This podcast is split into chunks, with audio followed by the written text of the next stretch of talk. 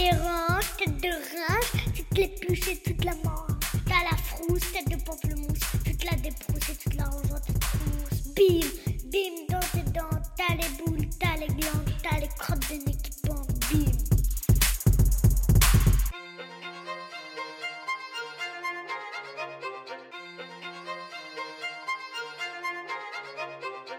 Les histoires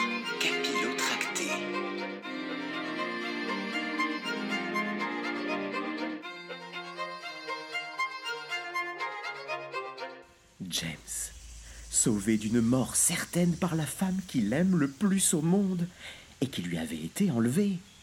Cette dernière invite tout l'équipage dans le village où elle vit désormais depuis plus de deux ans et où elle vit comme une déesse. Isabella raconte son histoire à James et ses amis. Lors d'un de ses voyages avec son amoureux, elle fut enlevée par les Narancha, qui, grâce à sa beauté, l'ont prise pour la déesse de l'amour, Grachamba. Les Narancha étaient victimes d'une malédiction et ne pouvaient plus avoir d'enfants. Euh, une malédiction? Mais quel genre de malédiction? Demande Barbe Mauve, dont la curiosité lui frisote les poils. Un jour, il y a 25 ans, une mère Narancha abandonna son bébé à un couple de conquistadors espagnols qui l'élevèrent comme leur propre enfant en terre andalouse. Depuis ce jour, les dieux ne firent pas dans le détail et punirent tous les Narancha qui devinrent stériles. Mais, lorsqu'ils me prirent pour leur déesse et que j'ai joué le jeu, les naissances ont repris leur cours, comme autrefois. Mais ta mission est donc terminée, ma dulcinée. Une fois le trésor retrouvé, nous repartirons arpenter de nouveau les mers du globe, comme avant, conclut James, au comble du bonheur. Mais la jeune femme baisse la tête, gênée. Je ne peux pas partir, James. Les Narancha ont besoin de moi. Mais enfin, ils peuvent procréer de nouveau. Que veux-tu faire de plus? Nous reparlerons de tout cela plus tard. Il est temps de dîner. Vous devez être affamé, non?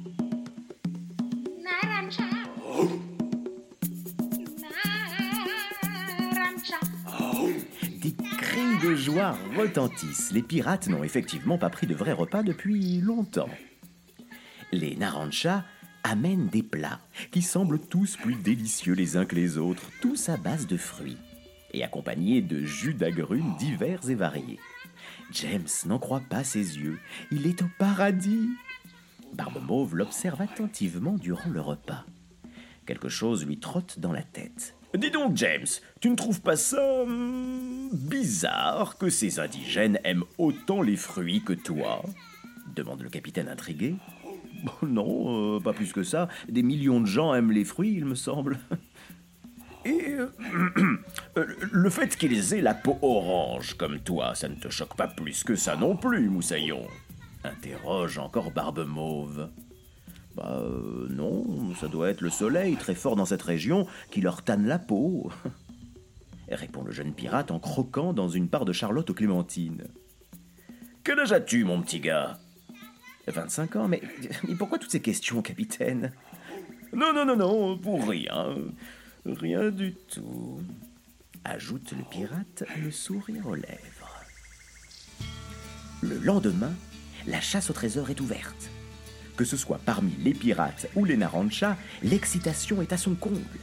Barbe Mauve déroule la carte et désigne l'endroit où est censé être caché le trésor. Chez les indigènes, l'enthousiasme semble s'émousser quelque peu.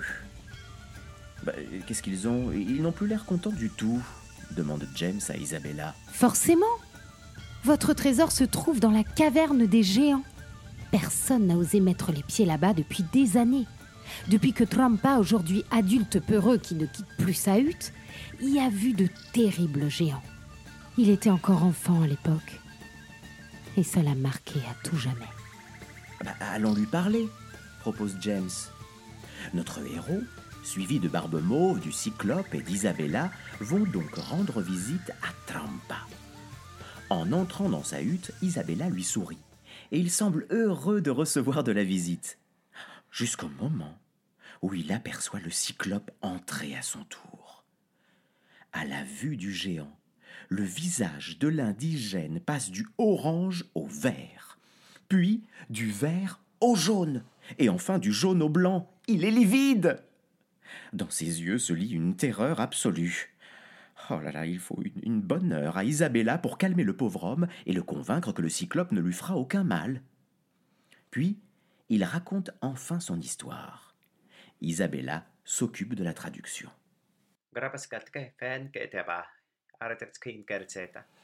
Je devais avoir 6 ou 7 ans et je plaçais des pièges un peu partout dans l'île, même là où on nous interdisait d'aller.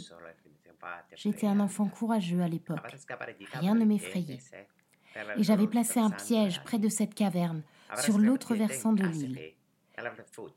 C'est là que je les ai vus. Deux géants, avec un seul œil au milieu du visage, qui dévoraient tout cru l'animal qui s'était pris dans mon piège. À cette vision, j'étais pétrifiée. Mais sans le faire exprès, je marchais sur une branche qui rompit. À ce bruit, les monstres interrompirent leur festin et levèrent la tête dans ma direction, tout barbouillé de sang de la bête. Alors j'ai couru aussi vite que je pouvais sans jamais me retourner. C'était horrible. J'avais si peur. Les yeux embués de larmes, le cyclope dit Ça ne pouvait être que mes parents. Ils sont ici, sur cette île. Il n'en faut pas plus à nos amis pour se rendre sur le versant nord de l'île, dans la caverne des géants. Seuls les pirates et Isabella pénètrent dans la grotte, car aucun Narancha n'ose entrer dans l'antre des abominables géants. Là, allumant une torche, les pirates découvrent sur les parois de la caverne des centaines de peintures rupestres, telle une fresque gigantesque qui montre de nombreux personnages? Est-ce que tu sais ce que c'est qu'une peinture rupestre, Elliot? C'est une peinture qu'il y avait dans les grottes de Cro-Magnon. Oui, c'est ça. Il y en a une qui est très connue. Tu sais ce que ce que c'est comme grotte? Oh, hum, oui, c'est une grande grotte. Ça s'appelle Lascaux. Lascaux, et puis c'est que une des, une des peintures rupestres d'animaux. Ces dessins racontent ton histoire, Cyclope, affirme James. Regarde, il y a des martiens, des, croque-morx, et là, là, c'est toi dit-il ravi en montrant le dessin d'un petit cyclope que ses parents déposent dans une capsule spatiale. Mais ce n'est pas tout, car les peintures racontent toute la vie du cyclope. Barbe Mauve est aussi dessinée, et toutes leurs aventures de pirates sont relatées ici. Le capitaine n'en revient pas. Alors là, ça m'en bouche un coin. Coin, coin, coin, coin, coin. résonne la voix du capitaine à travers l'immense galerie rocheuse. James est également représenté. Du haut d'une falaise, l'air sinistre, alors que Barbe Mauve et le cyclope arrivent derrière lui. Pourquoi tu as l'air si triste sur ce dessin, James? demande Isabella. Parce que sur ce dessin, j'ai perdu ma raison de vivre. Mais tout va bien désormais car je l'ai retrouvé, répond notre héros en fixant Isabella dans les yeux. La jeune femme se jette au cou de James pour l'embrasser avec fougue et passion. Les pirates, tout autour des tourtereaux, sifflent, s'esclaffent et certains applaudissent. Quand soudain, un faisceau de lumière traverse la grotte et un point rouge vient se fixer sur la paroi, pile poil sur le visage triste de James dessiné non sans talent. Attention crie James qui pousse sa bien-aimée sur le côté, avant que le mur n'explose littéralement. Oh là là, il s'en est fallu de peu. Sort alors des ténèbres un robot géant, pourvu d'un crâne difforme au design euh, plutôt familier. Les croque-morx hurle le capitaine. Ils nous ont retrouvés ajoute James effaré. Le faisceau de lumière rouge sort d'un des bras du robot et vient viser le cyclope en plein cœur. Supprimez, petit prince de Mars. dit une voix déshumanisée. Mais, vif comme l'éclair, Barbe Mauve dégaine son pistolet et tire sur le robot. Il a visé juste, car la balle vient se loger dans le canon laser du monstre de métal. Lorsque le robot tire à son tour, son bras vole en éclats. Puis, c'est au tour de James, qui n'est pas moins rapide, de courir vers l'abominable engin pour lui planter son couteau entre deux écrous. J'ai repéré leur point faible sur Mars. C'est comme quand la torpille a touché leur vaisseau. À la base du crâne, c'est là qu'il faut frapper. Et en effet, des éclairs jaillissent du robot jusqu'à ce qu'un court-circuit ne le mette définitivement hors d'état de nuire. Court-circuit, court-circuit. Le crâne se détache et sort de l'engin un petit bonhomme hargneux en tenue militaire. Je vais vous exterminer, vermine, tous jusqu'au dernier foie de croque-boss. En voyant cette ridicule petite créature sautiller rageusement dans tous les sens, les pirates partent dans un immense éclat de rire, jusqu'à ce qu'il soit interrompu par une voix autrement plus autoritaire. Sans ton armure, tu ne fais plus peur à personne, Croque-Boss, tout général que tu sois. Tout le monde se retourne. Là, planté devant eux, un géant de deux fois la taille du cyclope, doté également d'un seul et unique œil, fixe durement le nabot nerveux. Père, Crie notre pirate monoculaire. fils, Crie à son tour le géant à son enfant. Tous deux se jettent dans les bras l'un de l'autre, avant d'être rejoints par un autre cyclope martien, enfin plus précisément, une cyclope martienne. La mère du prince. Voilà, la reine, quoi. Tout petit. Dit-elle émue. Quel charmant tableau de famille. chantonne presque le général Croque-Morx en dégainant un minuscule pistolet laser qu'il braque sur les géants. Un tableau qui ne sera bientôt plus qu'une nature morte. dit-il. Mais cette dernière réplique est la fameuse phrase que le méchant ne peut pas s'empêcher de dire au lieu de passer à l'acte, et qui cause en général sa perte. D'autant plus qu'il s'agit ici d'un général, justement. Vous saisissez le... Oui, ça va, on a compris, continue. Ok, ok.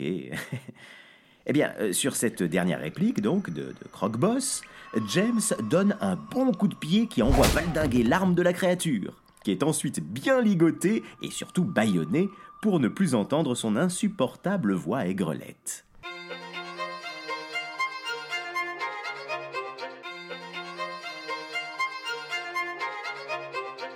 les histoires.